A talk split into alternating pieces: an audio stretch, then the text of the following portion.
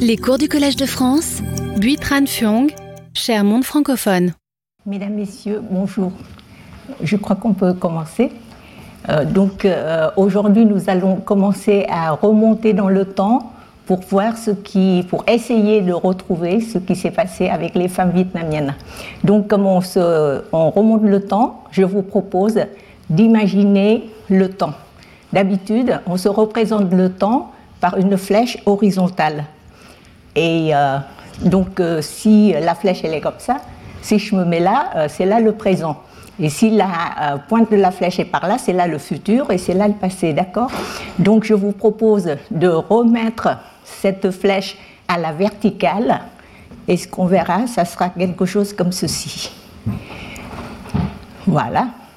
Donc, si on se représente le temps comme un arbre et que je mets à gauche de l'arbre tous les événements euh, politiques.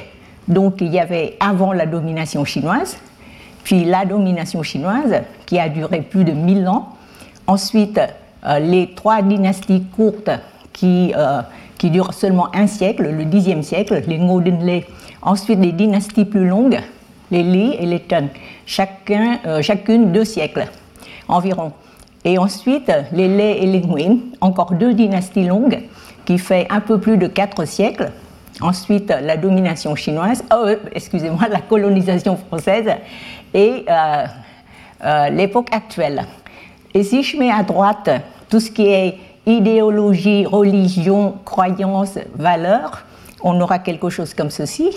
D'abord le bouddhisme avec les croyances autochtones déjà existantes avant ensuite le confucianisme, le bouddhisme et le taoïsme, et toujours les croyances populaires. Et nous avons eu, euh, sous les dynasties Lé et Nguyen, des siècles de, ce qu'on appelle le monopole du confucianisme des sons ou du néo-confucianisme. Ensuite, j'attire l'attention sur cette influence occidentale qui n'a pas commencé avec la colonisation française comme beaucoup le croient, mais nous avons eu des contacts avec l'Occident bien avant, depuis le XVIe siècle. Donc, la question que je pose souvent à mes auditoires vietnamiens et que je repose aujourd'hui, c'est que euh, si on regarde dans les faits, dans la chronologie, nous avons eu quelque chose comme un peu plus de quatre siècles de monopole du néo-confucianisme. D'accord? Mais on a eu en même temps euh, l'influence occidentale depuis euh, le XVIe siècle. Si je compte serré, je vais compter depuis le, le XVIIe, disons, début XVIIe. Donc du début du XVIIe jusqu'à nous aujourd'hui, début du XXIe siècle, ça fait quelque chose comme quatre siècles aussi. Et pourtant, dans la mentalité vietnamienne de tous les jours, chaque fois euh, qu'il pense, chaque fois qu'on pense à renoncer, par exemple, pour les femmes, aux trois obéissances et aux quatre vertus, etc., etc., donc des valeurs confucéennes, on a l'impression de renier nos ancêtres. Pourquoi? Et euh, si on regarde les valeurs telles que euh, l'égalité, le bonheur, l'individualisme, euh, la justice, la liberté, la démocratie, etc., on a l'impression que c'est de l'intrusion étrangère et que c'est quelque part euh, différent, dangereux, etc. Donc, euh, je rappelle la chronologie pour euh, essayer de bousculer un peu ces idées reçues. Donc, ensuite, le marxisme-léninisme. Mais ce qui est encore plus important, c'est ce qui existe avant cela. Parce que là, je vous ai montré la partie visible que tout le monde connaît au Vietnam, peut-être sans y réfléchir trop, mais tout le monde connaît. Tandis que la partie invisible, c'est la partie qui se trouve sous terre. Donc, qu'est-ce que c'est avant cela? Et ça, beaucoup de Vietnamiens, même au Vietnam, ne le savent pas. Ils ne se préoccupent pas de le savoir. Donc ça, c'est ce que euh, les euh, experts appellent la civilisation du sud-est asiatique, la civilisation sud-est asiatique. Et euh, cette, cette, civilisation est bien différente des valeurs confucéennes, par exemple. Donc voilà une petite introduction. Euh, si nous commençons par le commencement, c'est-à-dire le mythe d'origine du peuple viet. Loin de nous l'idée de trancher les débats ethnographiques ou anthropologiques relatifs à, ce, à, la jeunesse de l'histoire. d'éminents spécialistes en archéologie, en folklore, en histoire ancienne, puis plus récemment en génétique. Ils travaillent depuis plusieurs décennies sans arriver encore à établir une interprétation vraiment convaincante. Plutôt que d'évoquer les controverses, je vais m'attacher à analyser les représentations partagées qui fondent une conscience populaire et finalement une conscience nationale. Qu'est-ce que c'est ce mythe de la fondation du peuple viet?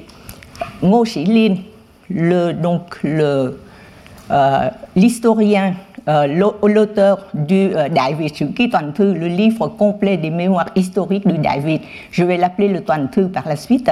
Donc l'auteur du Tuan Thu fut au XVe siècle le premier historien à agréger le temps mythique au temps historique en incluant à son histoire officielle le contenu du Hongban Thi c'est-à-dire le récit du clan Hongban. Et euh, ce récit est présenté dans le, Nam Kwai, vous avez la traduction dans la diapo. Ce mythe est plus communément connu sous le nom de récit de l'Arlongkun Auke ou biographie des descendants du dragon et de l'immortel. Tout Viet, homme comme femme, de toutes les générations, résidant au pays ou à l'étranger, reconnaît comme réel ou simplement symbolique cette ascendance du dragon et de l'immortel, Kong Rong Ting et euh, donc même au plus profond du combat idéologique de la guerre froide, autant il était envisageable de déchoir un Vietnamien de sa nationalité, et autant il était impensable, et il l'est toujours, de lui, de lui rogner sa qualité de descendant du dragon et de l'immortel. Un Vietnamien peut renoncer à sa nationalité administrative, mais dans son cœur, il est toujours Con Rong Donc qu'est-ce que cela veut dire? Euh, ce mythe de fondation explique comment le peuple viet est né de l'union sacrée du père Lạc Long Quân, descendant du dragon, qui règne sur les eaux, et de la mère Auke, descendante des immortels. L'union du couple se termine sur ces paroles de Lạc Long Quân. Je le dirai en vietnamien puisque vous l'avez déjà en français. Ta là nòi rồng, đứng đầu thủy tộc, nàng là giống tiên, sống ở trên đất, Tuy khí âm dương hợp lại mà sinh ra con, nhưng thủy hỏa tương khắc, dòng giống bất đồng. Nay phải chia tay. Ta sẽ đưa 50 con về thủy phủ chia nhau cai trị, 50 con theo nàng về đất liền chia nhau cai trị. À, dù trên núi dưới biển khi ờ, chúng ta khi hữu sự thì báo cho nhau biết khi hữu sự thì báo cho nhau biết đừng quên nhau đúng kìa Qu'est-ce que cela veut dire? L'aîné des 50 qui ont suivi la mère Oke est devenu le premier roi Hùng, la première dynastie à avoir régné sur le pays Viet. Une, dynastie mythique, bien sûr, mais il n'empêche que Ngo Lin, en fixant une date invérifiable, l'an 2879 avant Jésus-Christ, pour établir le règne du clan Hongban, euh, n'empêche que Ngo Lin l'a légitimé. Comme le dit avec ironie un historien du XXe siècle, il a fait déménager cette dynastie de la paillote rudimentaire des mythes et légendes au palais somptueux de l'histoire officielle. Ainsi, l'histoire naît de ces 50 enfants qui ont suivi la mère Oke. Ce mythe contrariait tellement les lettrés confuséens qu'ils euh, tentèrent à un certain moment de le changer pour euh, pour inverser la situation, quoi, pour dire que ce sont les enfants qui ont suivi le père qui ont ouvert l'histoire viet. Mais euh, inutile. L'ordre a bien été rétabli par l'historiographie officielle sous la dynastie des Nguyen, la plus orthodoxe de toutes celles qui ont cherché à imposer le monopole du néo-confucianisme comme idéologie d'État. Donc tout le monde sait que ce sont les enfants qui ont suivi la mère qui ont ouvert l'histoire viet. De nombreuses hypothèses s'opposent sur la signification de ce mythe que les Viet ont pourtant en partage avec d'autres ethnies d'Asie du Sud-Est. Euh, toutes les hypothèses, cependant, convergent sur un fait, le peuple viet est né de l'union d'au moins de deux communautés différentes. La rencontre se serait faite entre communautés autochtones et émigrés venus du Nord, selon certains, ou émigrés des îles du Pacifique pour les autres. Pour d'autres encore, la rencontre initiale aurait mis en lien des populations autochtones distinctes antérieurement à l'arrivée des Chinois. L'historien Tati Daitung parle de deux communautés à peu près contemporaines, les Lerts riziculteurs, des plaines et euh, les Hum qui, qui habitaient les collines et les montagnes de l'intérieur du pays. Pour Keith Taylor, ce mythe révèle une culture tournée vers la mer qui s'accommode d'un milieu continental.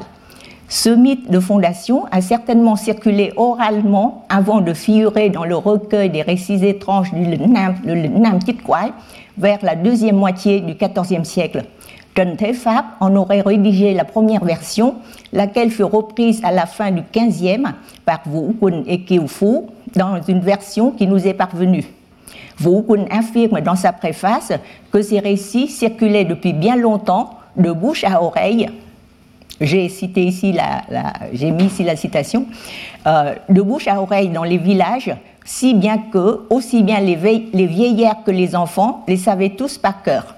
Il y a peu, l'historien américain Liam Kelly a posé le problème de ce qu'il appelle la tradition inventée du Vietnam médiéval.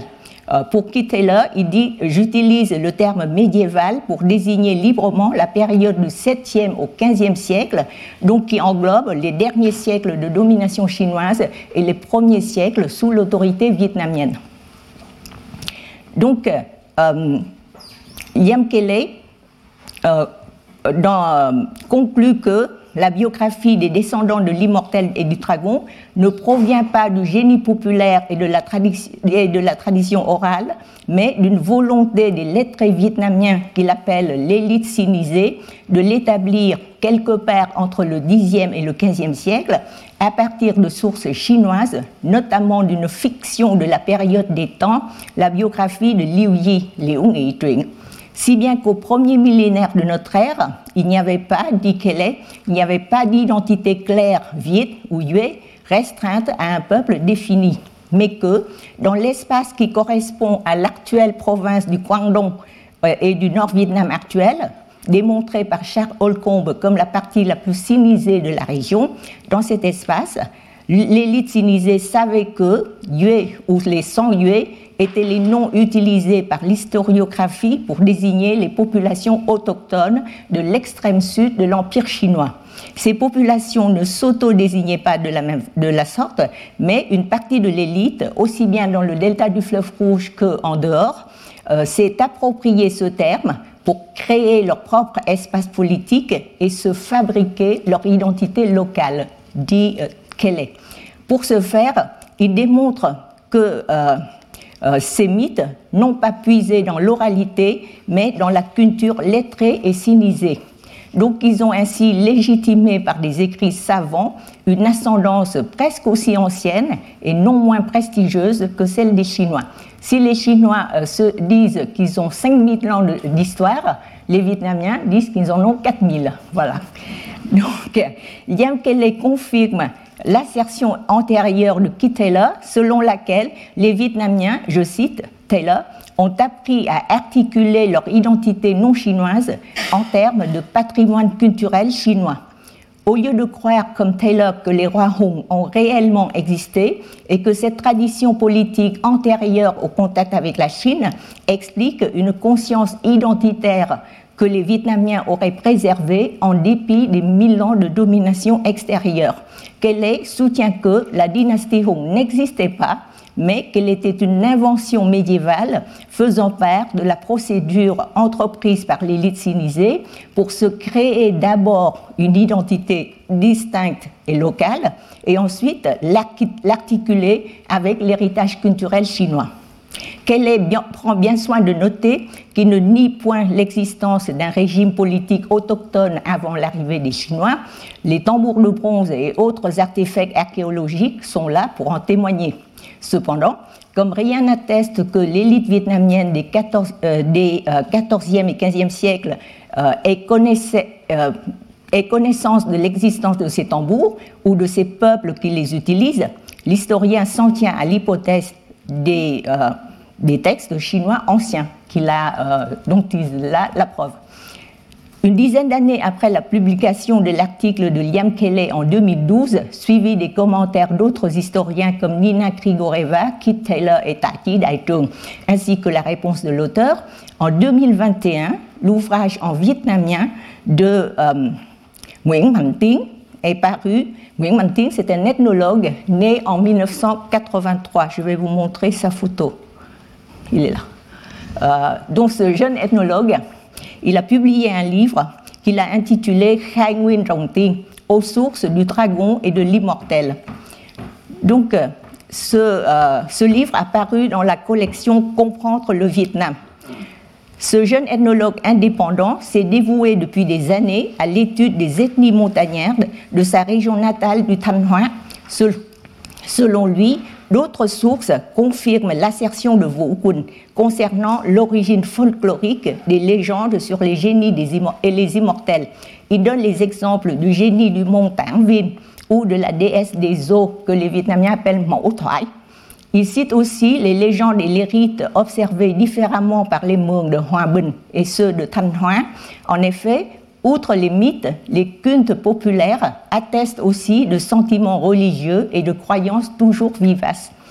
Pour discuter la biographie du clan Bang de euh, Kelly, Nguyen Mạnh rappelle l'étude de euh, l'ethnologue française Jeanne Cuisinier sur les mots en 1946. Restés à distance d'une quelconque influence chinoise, leur mythe raconte qu'ils descendent de la mère, la princesse Biche étoilée, et du père, le prince Kerp. Je vous remets les noms. Vous devez les avoir quelque part là. Ah, non. Donc, euh, chez, dans, les mythes Hmong, la mère est une biche et euh, le père une carpe. Euh, le fils du roi Yit, Yit pour les Hmong, Yit ou Yit Yang, c'est euh, Viet.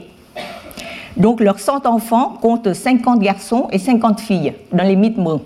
Les 50 qui ont suivi la mère, encore une fois, ont fondé dans les hautes régions la dynastie des rois habillés en noir et les autres sont allés vers l'embouchure des fleuves pour fonder celle des rois habillés en jaune. Vous voyez bien que les Viet et les Hmong insistent toujours sur le fait que ce sont euh, eux leurs ancêtres qui étaient les fils qui ont suivi la mère. D'accord euh, Donc, euh, les Hmong dont vénèrent comme mère ancêtre Tổ la biche étoilée. Et dans leur cérémonie de deuil, le euh, maître de culte a un étendard sur lequel sont représentés la biche et la carpe, donc le père et la mère. D'autres versions Hmong de Shen La Thanh Hoa ont remplacé la carpe par l'oiseau et dans l'ensemble, les mythes Hmong reconnaissent la parenté entre les Hmong, descendants de l'immortel biche-oiseau sur les hautes régions, et les Viet, descendants du dragon-poisson dans les plaines. Ça, c'est les mythes Hmong. Toutes les versions Hmong et Viet convergent sur un point. La mère a donné naissance à une poche de 100 œufs qui sont devenus ensuite les 100 enfants. Les mythes Hmong sont plus explicites sur la diversité ethnique de ces, de ces populations je vous mets ici euh, des extraits des mythes Hmong, de différentes versions de mythes Hmong, euh, qui sont un peu intraduisibles parce que c'est plein d'onomatopées. Donc je me, contente d'une traduction euh, approximative que je vous mets à, droite. Donc les mythes Hmong sont plus explicites sur la diversité ethnique et linguistique. ils sont nés dans un, dans un tumulte de langues différentes douce rose comme la langue Dao, cacophonique comme celle des Ngo et Lao, etc. Si l'on en croit la version du recueil des récits étranges, les Viet, quant à eux, semblent plus sensibles à l'idée conciliante des communautés différentes, tout en respectant la diversité qu'il est préférable de vivre séparés. Et euh, donc il suffit d'unir les efforts s'il advient quelque chose. En temps normal, on vit séparés pour respecter les coutumes respectives et euh, de ne pas oublier, ne pas oublier l'origine commune. Concernant les ethnies thaï, Nguyễn Mantin note que les débris de folklore collectés par Kam Kaung, un éthologue autorisé dans ce domaine, montrent avec évidence qu'elles avaient des expériences mythiques similaires aux mythes viet. Même si dans les mythes thaï, le couple originel est composé du père oiseau immortel et de la mère serpent Tonglong. Tonglong, c'est une sorte de gros serpent euh, imaginaire, maléfique. Euh, donc c'est inversé, le père et la mère. Il n'empêche que le principe reste le même, car il symbolise toujours l'union de deux clans différents. Ces comparaisons visent ainsi fortement, euh, viennent ainsi fortement nuancer le processus de sinisation des mythes de fondation du Vietnam, dont le territoire jusqu'au XIIIe siècle couvrait les plaines du fleuve Rouge et celles des rivières Ma et Ca, c'est-à-dire euh, le euh, nord et le nord du centre Vietnam actuel donc, et plus largement d'une Asie du Sud-Est qui, tout en étant multiethnique et multilingue, avait en partage de mêmes mythes, légendes et croyances. Je vous ai résumé les mythes différents dans ce schéma. Euh, aussi bien les mythes Hmong, Viet et Thai, c'est-à-dire euh, Thai Kadai, et les ethnies Kadai euh, euh, incluent par exemple les Thai, les Thai, les Nong. Voilà. donc, leurs mythes sont différents, mais ce schéma vous résume euh, l'essentiel de leur mythe.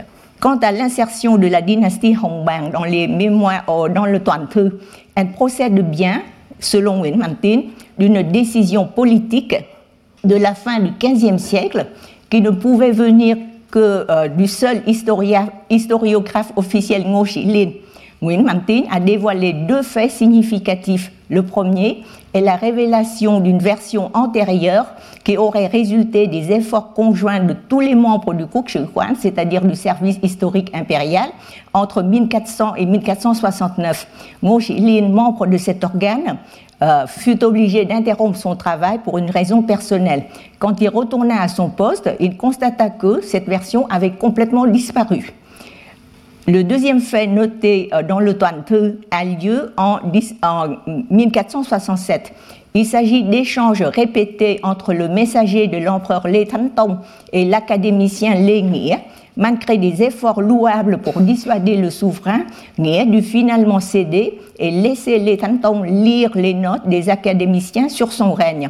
Nguyễn Mạnh Tiến en déduit que cet empereur savant mais autoritaire qu'était Lê Thánh manifestait ce qu'il appelle une conscience aiguë de la nécessité d'éditer l'histoire. Donc, euh, pour expliquer les motivations profondes de ce souverain, Tin rappelle la situation complexe du David après sa victoire contre l'impérialisme des Ming.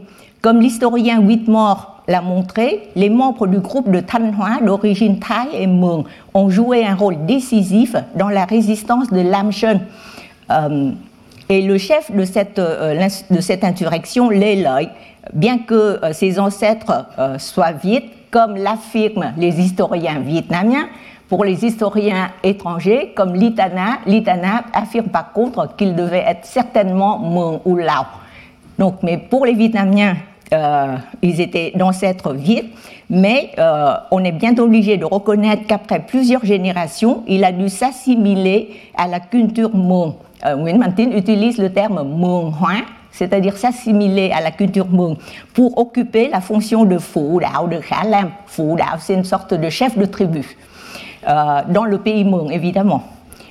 Donc, dans le Thanh Hoa, affirme Tin, il y a plusieurs groupes Thaïs qui se démarquent des Thaïs du Thaï c'est-à-dire du nord-ouest, décrits par Cam par l'héritage culturel qu'ils partagent avec les Mường, notamment une épopée similaire au Đẻ đất Đẻ nước des Mường. Le Đẻ đất Đẻ nước, c'est la jeunesse de la terre et de l'eau. Euh, et dans cette épopée, des œufs d'oiseaux deviennent aussi des hommes et des femmes. Selon la thèse de Tin, donc l'univers mythique Viet et des ethnies Thai Kadai contient beaucoup d'éléments importants partagés, que je vous avais résumé dans le schéma que je vous ai montré tout à l'heure. Euh, les éléments aux nombreux faits et euh, détails similaires naviguent dans des contextes qui relèvent d'un espace géographique immense et lointain appelé le Nam, c'est-à-dire le sud des monts le Vietnam de l'époque et une partie méridionale de la Chine, espace qui fait partie de l'Asie du Sud-Est. Se référant à des historiens comme Whitmore et Taylor, décrit la situation très complexe pendant des siècles de la dynastie Lé, dans laquelle un conflit latent entre les minorités au pouvoir, aventurières, libres et ouvertes des hautes régions méridionales de l'État d'Avid, et la population majoritaire vietkin dans le delta au nord, disciplinée, de plus en plus imprégnée de l'influence sinisée. J'ai cité Nguyen Tin. La cour des Lé fut ainsi obligée de concilier les conflits entre ces blocs idéologiques ethniques hétérogènes dans une alliance assez fragile où les conflits étaient latents. Je vais vous montrer la carte du Vietnam à l'époque. Enfin, pas à l'époque, c'est une carte qui montre le Vietnam d'aujourd'hui avec les étapes de l'avancée vers le sud. Et si vous... Euh, comment je peux vous montrer ça? La partie en vert, euh, la partie en jaune est censée être, je ne sais plus où vous montre. Ah, alors, bon, euh, la partie en, jaune que vous avez là, c'est euh, comment dire, la, le territoire vietnamien sous la dynastie des Li du 1er au 13e siècle, par là. Et la partie en vert, justement, c'est la partie nouvellement, la partie en vert à l'ouest. Vous, le voyez euh, Donc la partie en vert, en vert foncé, à l'ouest du bloc jaune. C'est justement la partie nouvellement intégrée au XVe siècle après la résistance de Lamchen. Donc vous vous imaginez que pour intégrer un, par, rapport à tout le Vietnam actuel, c'est petit, et le Vietnam actuel, c'est quand même petit comme pays, donc c'est une partie qui n'est pas très grande. Et pourtant, l'intégration d'une nouvelle partie comme ça, la partie méridionale euh, à l'époque, euh, à l'ouest de, de Thanh euh, a créé de tels problèmes. donc imaginez l'avancée vers le sud et des nouvelles parties plusieurs fois intégrées dans le pays, qu'est-ce que ça représente? Donc, Lê Thánh Tông, selon Nguyễn Mạnh Tín, aurait lui-même élaboré cette généalogie où se retrouvent les croyances des groupes ethniques les plus importants, lesquels non seulement au XVe mais aussi dans les siècles suivants auront des représentants dans les cours impériales vietnamiennes. Le pouvoir politique, ou plus précisément l'idéologie dominante, est ainsi garanti par une origine sacrée la légende dragon immortel crée bien un espace imaginaire, spirituel, commun. À partir de cette invention médiévale qui se référait d'un côté à une vision sinocentrique de l'histoire et de la culture, et de l'autre aux identités autochtones d'origine sud-est asiatique, les Vietnamiens de l'État multi-ethnique d'Ai euh, ont construit à partir du XVe siècle leur conscience identitaire nationale. Ces consciences inventées de l'élite médiévale vietnamienne sinisée en sont devenues maintenant des vérités incontestables que même Liam Kelly l'a reconnu. Je ne saurais dire exactement depuis quand date cet attachement, mais il est évident que les Vietnamiens ont préservé dans leur fort intérieur l'idée des enfants nés d'une même poche, laquelle n'est autre que l'utérus de la mère. Dans la langue vietnamienne, le terme đồng bào, compatriote, le terme đồng bào, compatriote en français, c'est du même euh, pays, du pater. D'accord? Euh, Pour les Vietnamiens, ce sont les enfants euh, du même utérus de la mère. Et ce terme fait toujours vibrer une fibre profonde. On parle de tình ruột thịt nghĩa đồng bào et des proverbes comme Tay Đức ruột sort, vous avez la traduction française dans la diapo, des proverbes comme Tay Đức ruột sort ou Máu chảy ruột mềm sont rappelés chaque fois que la population d'une partie du pays est touchée par des catastrophes, comme des tempêtes et inondations qui frappent annuellement le centre, ou plus récemment le Covid-19. Euh, à chaque fois, euh, cela suffit toujours à mobiliser de chaleureuses initiatives pour apporter du secours aux sinistrés. Je vous ai emmené bien loin, semble-t-il, euh, du sujet des femmes qui nous préoccupe Pourtant, évoquer ces mythes de fondation sur lesquels se fondent les faits historiques où les femmes sont souvent invisibles, c'est rappeler la création, j'emploie ce terme au sens de khai en vietnamien, c'est-à-dire la naissance euh, ou donner naissance. Donc de la création, non pas celle d'un monde par, par un quelconque démiurge, mais bien celle de la communauté humaine qui passe par l'enfantement d'idées mythologiques et par l'enfantement d'individus biologiques, de filles et de garçons destinés à devenir des femmes et des hommes responsables de la perpétuation de la vie et des lignées familiales. Il y a donc la congruence du mythe de fondation, au moins dans les trois groupes ethniques et linguistiques que nous avons indiqués, qui parlait de façon intemporelle de l'union, de la solidarité des communautés différentes. Puis, on voit au XVe siècle la nécessité et la volonté politique d'une alliance des groupes encore plus différents dans un espace national élargi avec les hautes régions dans la partie méridionale du pays, le petit euh, euh, triangle vert que je vous ai montré. Tout ceci sera réactivé à l'époque contemporaine sous la forme de la résistance anticolonialiste à l'époque de l'Indochine française. Voici donc les trois quais sous l'Indochine française. Euh, vous voyez bien qu'en français, les noms en français, euh, c'est-à-dire euh, le Tonkin, Annam, Cochinchine, ce sont des noms du Vietnam à différents moments de l'histoire. Euh, donc les Français les ont utilisés pour euh, faire semblant de, pour faire croire à trois pays différents. Mais pour les Vietnamiens, et puis de toute façon, quand euh, il faut le dire en vietnamien, ils disent Bắc Kỳ ou Trung Kỳ ou Nam Kỳ. Et Bắc Kỳ, Trung Kỳ et Nam Kỳ, c'était des parties au nord, au centre et au sud d'une même entité dont je vous ai rappelé euh, d'où sont nés ces concepts euh, sous la dynastie Nguyen.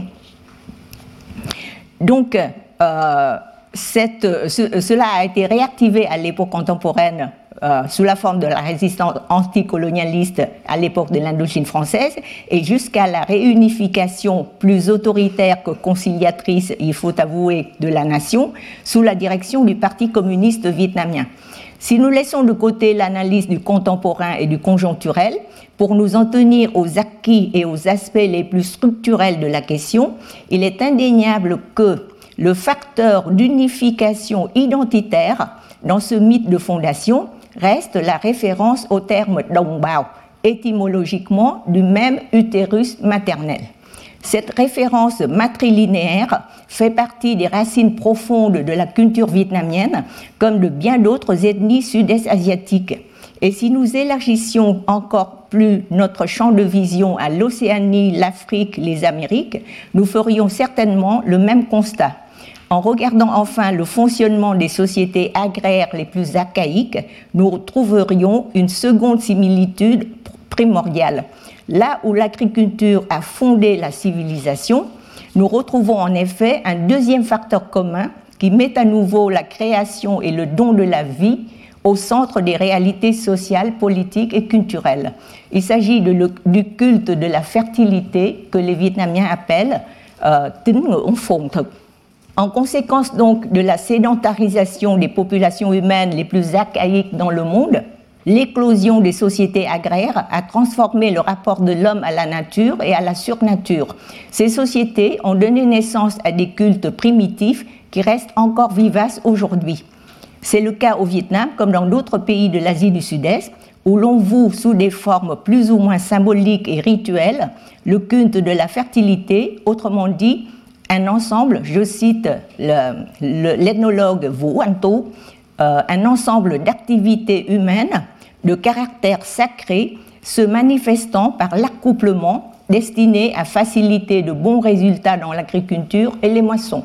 La représentation a tout d'abord pris la forme très concrète et explicite des organes sexuels, de l'acte de l'accouplement, puis sous la forme anthropomorphique et individualisée de génies qui accomplissent eux-mêmes des actes sexuels censés d'un côté favoriser ou euh, provoquer la fertilité de la terre et la productivité agricole, ou de l'autre, neutraliser les facteurs néfastes risquant de mettre en péril les bonnes récoltes. Les organes sexuels sont représentés sous leur forme triviale ou stylisée, comme le, linga et le yoni dans le cas des cultes indiens, ou par des symboles conventionnels plus discrets. Des euh, représentations, donc les, les, symboles de linga ont ces formes-là et les yoni ont ces formes-là. Je vous donne quelques exemples. Ça, c'est euh, un linga au sanctuaire de Mission au centre Vietnam. Et ça, c'est euh, le linga et le yoni. Le linga, c'est euh, la, colonne cylindrique au milieu et le yoni, c'est ce qui l'entoure. ça, c'est un, par contre, c'est dans un temple au Bangladesh, c'est pas au Vietnam. Donc, les, les, représentations et symboles de l'organe masculin et de l'organe féminin vous les avez vus. Je, je retourne là pour qu'on voit.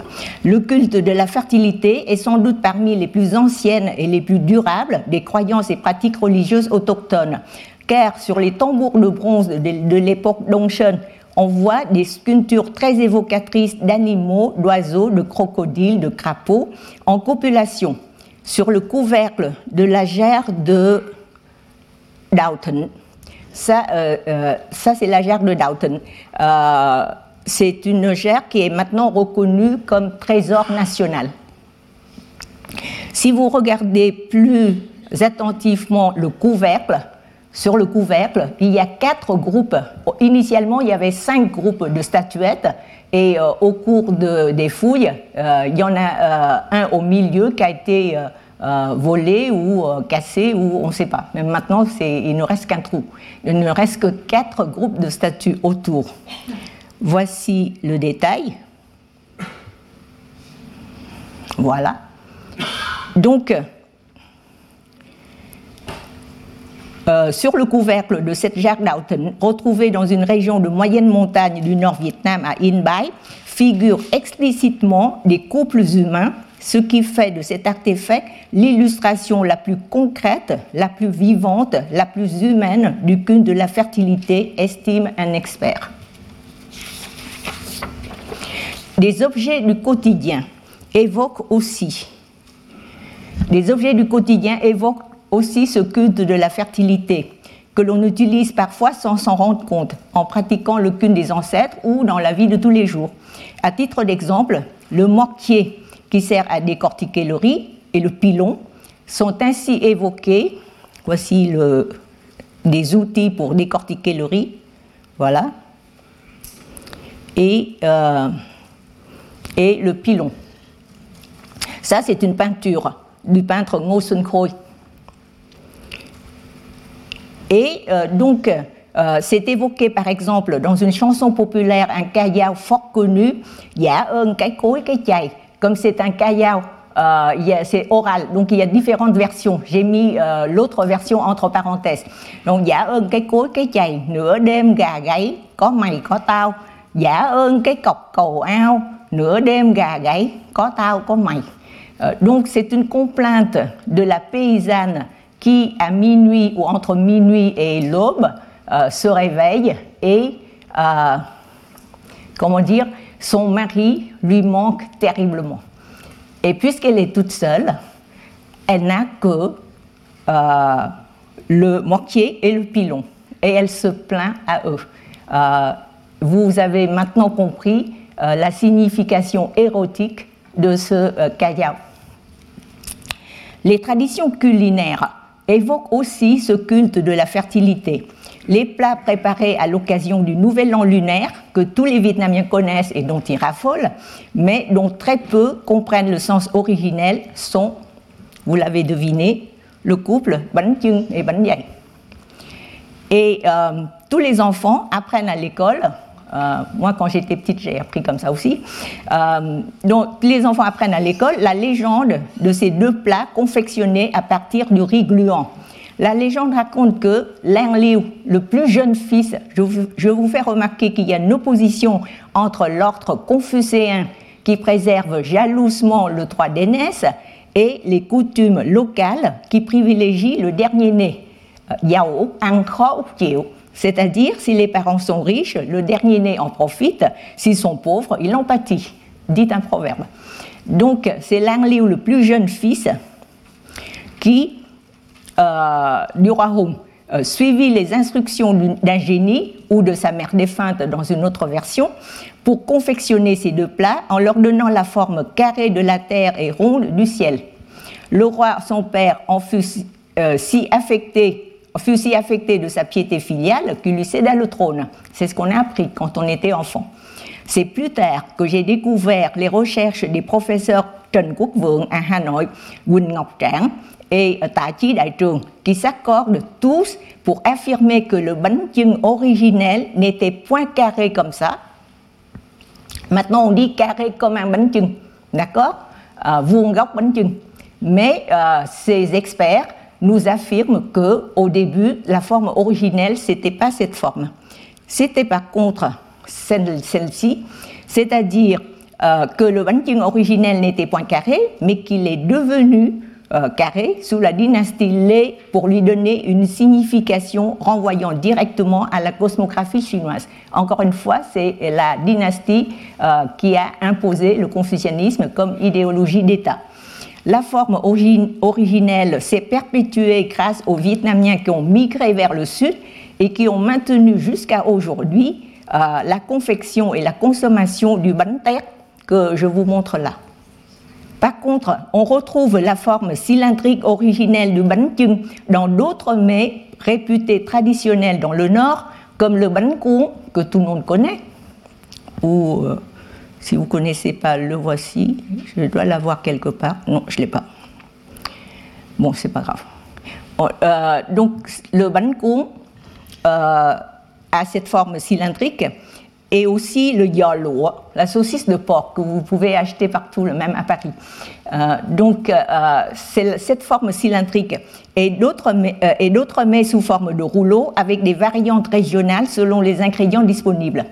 Le banyai, par contre, il est comme ceci, n'est rien d'autre qu'une représentation populaire et cosmétique du yoni. Tati Daitung soutient même que l'on retrouve le symbole de l'accouplement dans d'autres mets du quotidien. Par exemple, des rondelles de banyai, des rondelles molles, séparées par un bout de saucisse de porc plus rigide placé au milieu. Daitung dit que ça, ça ne doit être autre que le symbole de l'accouplement. Euh, c'est sans doute pour cela que le banyai a eu tendance à disparaître du plateau présenté dans les cultes domestiques au profit du seul banyun. Par contre, les folkloristes confirment que dans de nombreuses cérémonies de culte dans les villages du Nord, le plat principal des offrandes reste ce qu'on appelle le banyun tai, c'est-à-dire le banyun de l'ethnie tai, c'est-à-dire dans sa forme originale cylindrique. Les Vietnamiens des plaines du Nord pratiquent depuis des temps immémoriaux le culte euh, de la fertilité vénéré sous forme de couple. Ce sont des noms euh, intraduisibles parce que euh, on ne sait pas ce que ça veut dire et je, je pense que c'est fait exprès pour qu'on ne sache pas ce que ça veut dire. mais c'est juste un couple de génies et aussi des divinités féminines comme Baban des ou exogènes comme la déesse Tiam euh, Poyandari. Euh, qui, présente sur tout le qui sont présentes sur tout le territoire et douées d'une énergie procréatrice exceptionnelle. On trouve ces génies et ces déesses dans de modestes édifices appelés Miu ou Miu dans le sud, au pied d'un grand arbre ou dans une partie spécialement réservée à cet effet dans le Dun, c'est-à-dire la maison communale. Et euh, euh, euh, ces, statues se trouvent dans une partie de la maison communale qu'on appelle Kong, c'est-à-dire le bâtiment postérieur, qui se trouve derrière la partie centrale du Den. Son accès est réservé et euh, strictement interdit aux femmes, même aux ethnologues. On sait maintenant, comme dans le village de Tusa, à Phu que le couple, que le conserve des objets de culte en particulier un couple non c'est-à-dire la matérialisation d'organes sexuels masculins et féminins. Je dois l'avoir quelque part, c'est là. Donc, euh, c'est la euh, matérialisation d'organes sexuels masculins et féminins, et ils sont préservés dans une boîte en bois recouverte d'un tissu rouge qu'on ne sort qu'une fois l'an.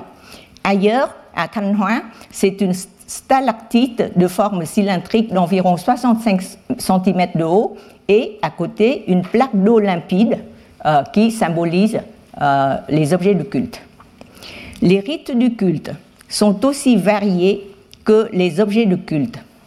Mais on retrouve toujours ce qu'on appelle le tokhem, c'est-à-dire un rite nocturne et clandestin que l'on justifie parfois par euh, parce qu'on disait que c'est le plaisir particulier, c'est le plaisir particulier du génie qu'on vénère.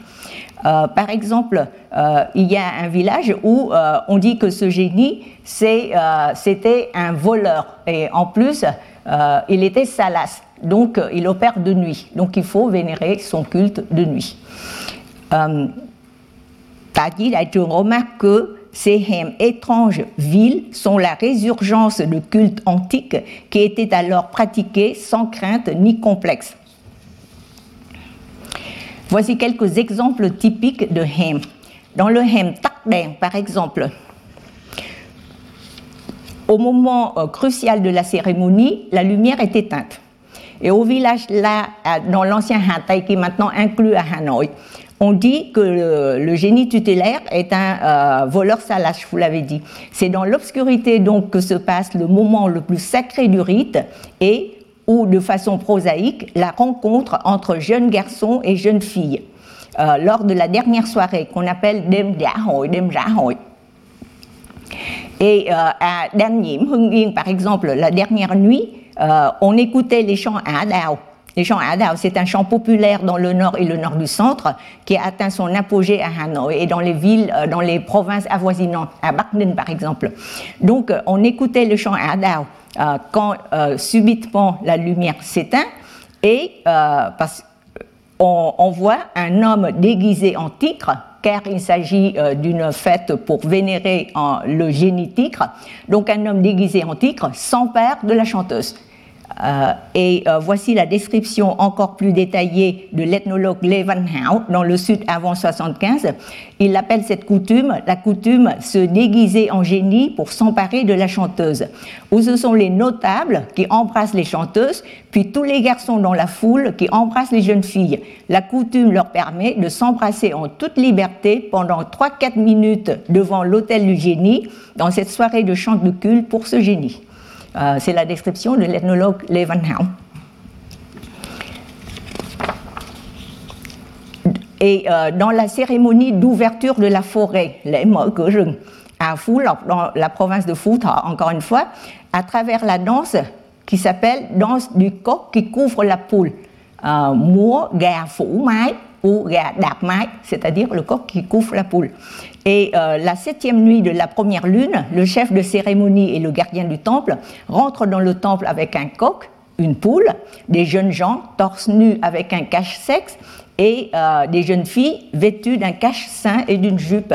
Euh, le costume de la jeune fille, vous l'avez vu dans la peinture de Ngo Sun Kro tout à l'heure, par exemple. C'est le costume traditionnel réputé du temps des rois Hùng et que euh, les, euh, les, femmes vietnamiennes ont gardé, les femmes euh, dans la campagne ont gardé jusqu'au XXe siècle. donc, après la cérémonie dans le Hao Kung, les jeunes couples dansent collectivement avec exaltation devant le temple du génie de la montagne et avant de s'isoler dans l'obscurité pour faire ce qu'ils veulent. Une autre coutume persistante dans le Nord s'appelle la coutume de la bousculade, euh, un proverbe témoigne de la popularité de cette coutume. Vui xem hát, nhạc xem bơi. J'ai mis où le proverbe Ah, le bánh cuốn, il était là. Voilà. Ờ, euh, donc le proverbe euh, vui xem hát, nhạc xem bơi, tả tơi xem hội. Euh, pourquoi tả tơi Parce que euh, par exemple, au village Nga Hoàng à Bắc Ninh, les génies tutélaires sont, il y a un génie masculin qui est Dong Vang et un génie féminin qui est Linh Sơn Mỹ Nương.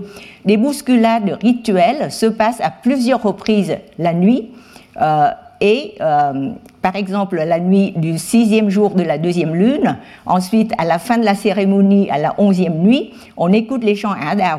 Puis euh, tout, tout s'éteint et euh, les euh, jeunes gens, les jeunes filles sont laissés libres de faire ce qu'ils veulent. Tout est fait pour transgresser sous des formes rituelles et très cadrées dans le temps les interdits et les tabous qui régulent la vie villageoise le reste de l'année. La coutume la plus caractéristique reste celle qu'on appelle le fort intraduisible, euh, parce qu'il euh, s'agit d'onomatopées ou de euh, mots juste évocatifs pour rythmer les gestes. Donc, cette coutume est pratiquée au village Tusa à Futa. Elle est organisée en l'honneur de la déesse du riz, appelée aussi la mairie. La fête est précédée du rite secret de vénération des objets sacrés. Toujours le couple Nanu, euh, précédemment cité, qu'on désigne ici par Yuido, c'est-à-dire ciseaux, et Muro, carapace de tortue. Ciseaux, c'est ce qui est pointu, carapace de tortue, c'est la forme plate. Et le rite secret se passe en pleine nuit en présence du seul gardien qui accueille un jeune couple et au mot d'ordre euh, du gardien, le jeune homme et la jeune fille agissent, agitent frénétiquement les objets du culte et chantent des vers à 6 euh, et, et 8 pieds, un lookback. Euh, par exemple, celui-ci, que j'ai cité à la fin de la diapo, là.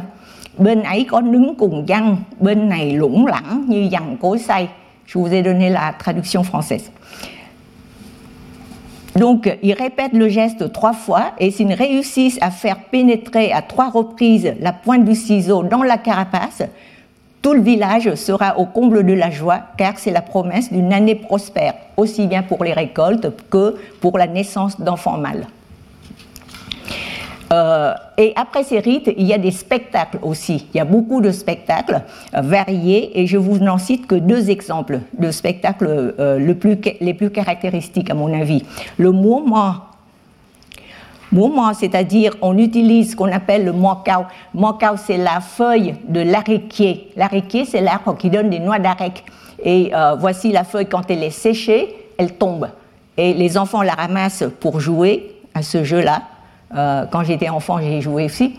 Euh, donc à la campagne, euh, on, se, fait one two pour voir le gagnant, et le gagnant il a le droit de s'asseoir, tandis que le perdant, il le tire. voilà. Donc c'est comme ça. Et on, utilise donc la paire élargie de cette feuille pour faire, pour fabriquer ça. que et euh, la danse mouvement, c'est une danse très suggestive qui est toujours pratiquée aujourd'hui dans le Nord pour mettre en relation des jeunes gens et des jeunes filles célibataires. La danseuse est habillée d'un cache-sein rouge et euh, chante avec un kaibong, c'est-à-dire un morceau de bambou dont un bout est en forme de fleur.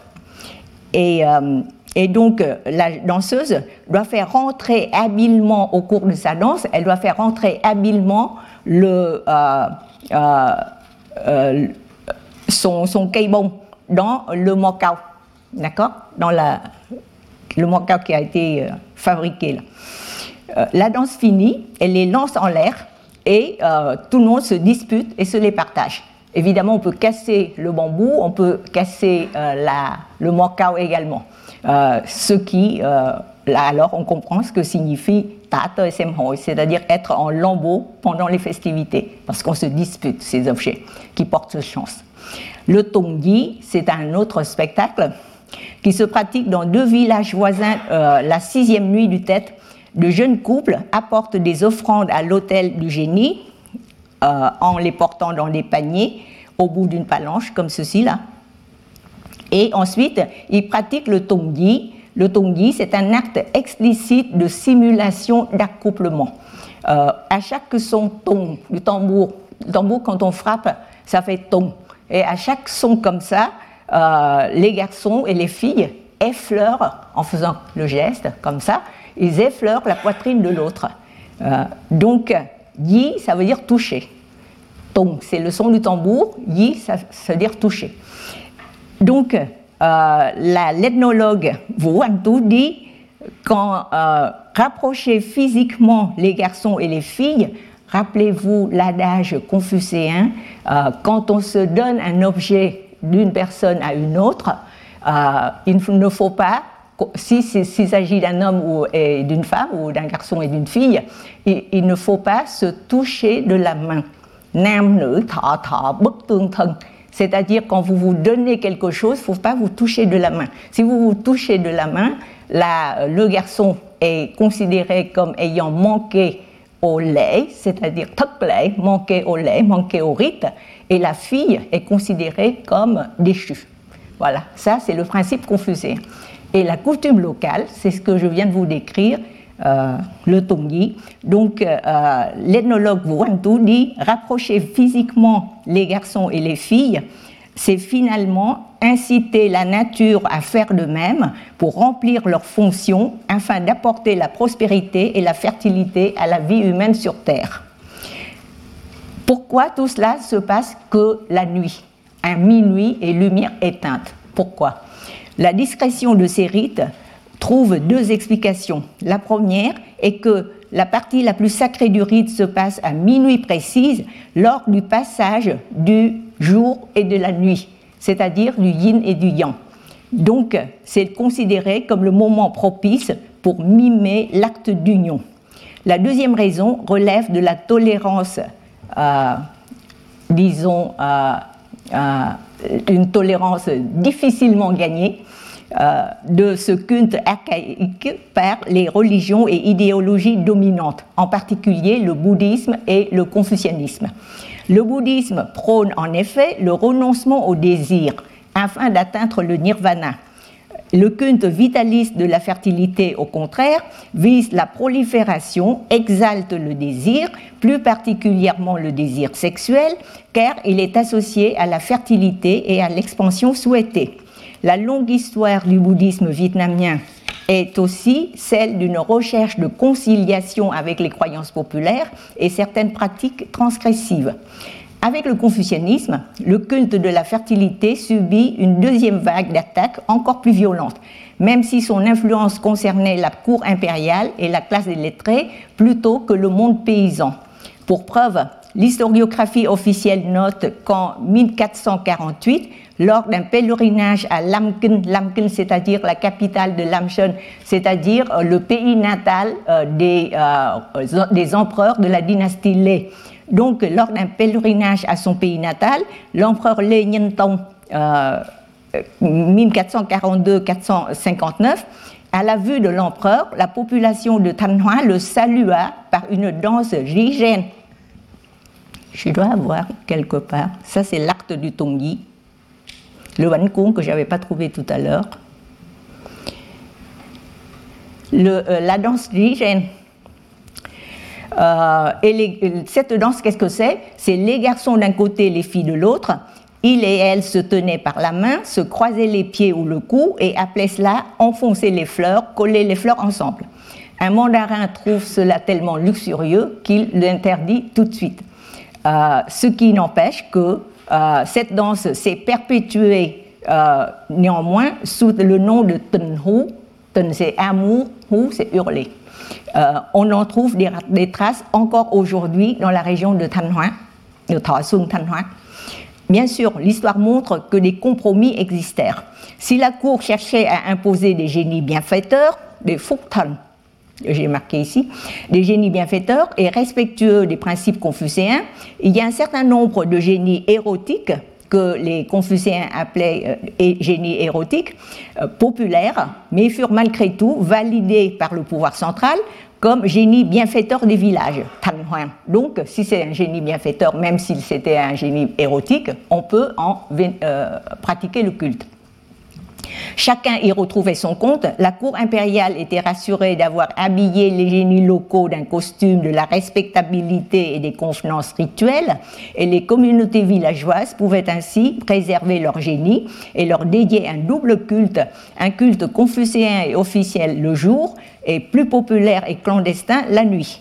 C'est ce dernier aspect qui est désigné par le terme hem ou tokhem. Considéré comme de la superstition à l'époque coloniale, dénigré par la pensée rationnelle, réprimé par l'idéologie marxiste, abandonné pendant de longues guerres, le culte de la fertilité n'a réémergé qu'à partir du début des années 1990. Mais grâce à l'intérêt qu'il représente pour le tourisme, il connaît un développement très rapide, ce qui n'est pas sans créer des inconvénients inévitables. Le nombre de participants, par exemple, s'amplifie avec les touristes aux festivités dites de Nanye devant le Dun, c'est-à-dire la maison euh, communale de Langmo à Langshen, euh, frontière du Nord. Euh, il y a 50 ans, le Tangten, le c'est encore un mot incompréhensible exprès, pour désigner le symbole de l'organe masculin. donc le Tangten était fait en bois de la taille d'une cheville d'homme euh, nous décritons, et le makmouet, c'est le visage de lune, c'est-à-dire le symbole de l'organe féminin, fait à partir d'un panier ou d'un plateau. De nos jours, comme le nombre de spectateurs a décuplé, au début, euh, il y a 50 ans, c'était une centaine de personnes, maintenant c'est des milliers. Donc on pense qu'il faut les agrandir ces objets pour être visibles de loin. Donc il y a les caméras, les smartphones, les, euh, tout ça. Donc on pense qu'il euh, faut euh, les agrandir et on a pris par exemple on a, on a pris exemple sur ce qui se fait au Japon qui s'appelle Kanamara Matsuri ou fête du pénis de fer à Kawasaki. En 2016, les critiques ont été nombreuses. Euh, cet exemple illustre bien les risques d'altération plus ou moins regrettables des vieilles coutumes qui sont dénaturées par la folklorisation et la marchandisation.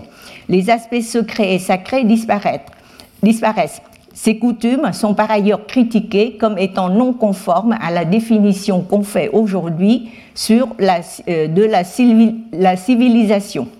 En 2014, le directeur du service de la culture de la province de Futa a néanmoins insisté pour rappeler que, je cite, le culte de la fertilité évoque l'harmonie entre le yin et le yang de manière humoristique, fine et humaniste. C'est une très belle et rare tradition culturelle que nous avons pu préserver malgré les aléas de l'histoire. C'est parce qu'on ne la comprend pas qu'on la juge vulgaire.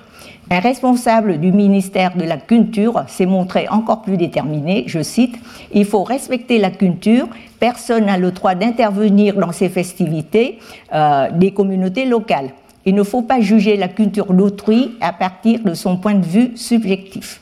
Donc, pour notre propos, ce culte de la fertilité nous procure l'une des sources importantes pour euh, qui explique la résilience avec laquelle les coutumes locales populaires ont su résister aux idéologies venues d'ailleurs afin de préserver une vision des rapports masculins-féminins en général, hommes-femmes en particulier, bien plus naturelle, plus libre, plus coopérative et plus égalitaire que ne l'auraient permis les idéologies dominantes au cours des 2000 ans d'histoire vietnamienne. Cependant, se voir autoriser, encourager la liberté d'aimer, d'une part parce que cela est destiné à assurer la satisfaction des besoins de vie et de développement communautaire, euh, d'autre part ne bénéficier de cette liberté et du plaisir sexuel que pendant des laps de temps très courts où l'interdit est levé, il y a un, mot d'ordre qui est Thao Huan en vietnamien, ça veut dire l'interdit est levé. Et quand le euh, chef euh, de la cérémonie prononce ce mot d'ordre, la liberté est donnée aux jeunes gens et aux jeunes filles. Contrairement aux devoirs et obligations de la vie normale de tous les jours, n'est-ce pas là une liberté lourdement hypothéquée et soumise à la condition de toujours respecter la primauté de l'intérêt communautaire? Sans compter ce lien intrinsèque toujours rappelé, sacralisé entre l'identité féminine et le devoir maternel, la fonction de procréation qui représente non pas la moindre des contraintes imposées aux femmes et à leur perception identitaire. Avec des réminiscences matrilinéaires persistantes, le culte de la fertilité se trouve néanmoins parmi les traditions ancrées qui continuent à nourrir l'affirmation de soi et la créativité féminine vietnamienne. J'avais prévu de vous parler du culte des déesses mères euh, que le professeur Ngo Duc après lui avoir dédié une trentaine d'années d'études, a intronisé en religion dans son dernier ouvrage Dao Mẫu Vietnam, c'est-à-dire religion vietnamienne des déesses mères je n'ai pas pu le faire, euh, contrainte par le temps. Le culte de la fertilité nous a permis néanmoins de voir l'exemple non moins éclairant d'une autre croyance et des pratiques culturelles populaires très anciennes dans l'histoire vietnamienne qui a pu survivre pour être réactualisée aujourd'hui et continuer à nourrir la vie spirituelle et culturelle des Vietnamiens et des Vietnamiennes tout en séduisant les visiteurs venus d'autres horizons, non seulement par son exotisme, mais de manière plus profonde et durable par les messages humanistes qu'il émet aussi bien le culte de la fertilité que celui des déesses mères, se rattachent aux réminiscences vivaces de la matrilinéaire d'origine sud-asiatique que le Vietnam a su préserver, malgré plus de 2000 ans où il s'était imprégné de religions, d'idéologies, de normes, de valeurs d'origine exogène, telles que la philosophie bouddhiste du renoncement au désir, la hiérarchie patriarcale confucéenne ou le rationalisme occidental. Cet héritage constitue à la fois un contrepoids et un complément dont il faut tenir compte quand on cherche à aller au-delà des visions binaires et stéréotypées de la société patriarcale traditionnelle vietnamienne. Je vous remercie infiniment. Retrouvez tous les contenus du Collège de France sur www.colège-2-france.fr.